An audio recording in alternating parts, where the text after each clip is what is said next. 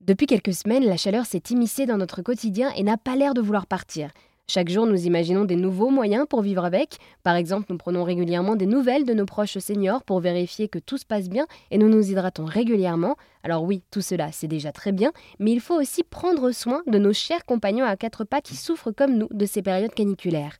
J'ai voulu vous donner les bons conseils pour aider nos animaux à vivre avec la chaleur et je me suis entretenue par téléphone avec Amélie Mathieu qui est comportementaliste du chat.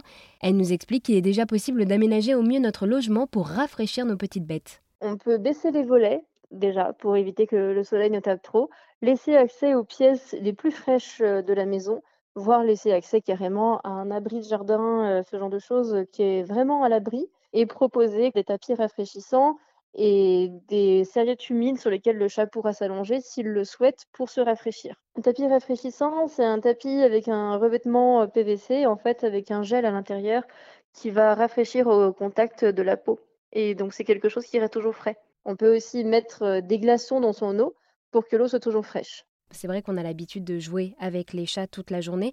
Là, il va falloir euh, plutôt prioriser les heures creuses, là où il fait moins chaud pour jouer avec. Exactement. Il faut privilégier les moments d'activité au moment où il fait le plus frais et laisser son chat le plus tranquille possible en journée parce que sinon il risque d'avoir un petit peu trop chaud, de s'essouffler et potentiellement d'attraper un coup de chaleur ou une insolation. Donc vraiment jouer avec son chat pendant les moments les plus frais, tôt le matin ou en tout cas quand le soleil n'est pas encore totalement levé, ou le soir. Et alors qu'est-ce qu'il ne faut surtout pas faire?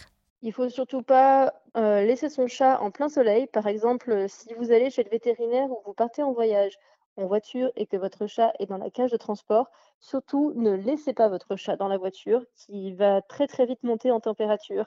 Laissez la clim allumée quand vous, roulez, voire ouvrez les fenêtres, sauf si l'air est trop chaud, là vous mettez plutôt la clim. Et aérez régulièrement aussi, si c'est par exemple chez vous, aérez régulièrement. Mais vraiment évitez de laisser votre chat en plein soleil, que ce soit dans le jardin ou dans la cage de transport. Euh, en allant en voyage ou en allant chez le vétérinaire, parce que là, votre chat euh, pourrait vraiment euh, et alors du coup voilà, on parle de voyage avec euh, les grandes vacances. Donc certains ont opté pour amener leur euh, chat avec eux.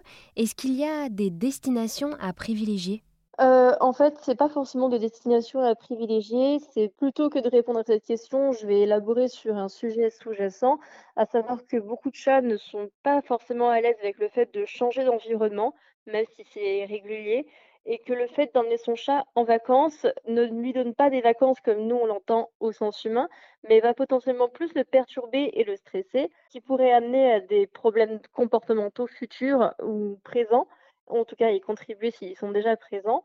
Il faut privilégier de laisser son chat dans son environnement quotidien avec un wing cat sitter qui vient le garder euh, une ou deux fois par jour, surtout si euh, vous partez plus que deux trois jours.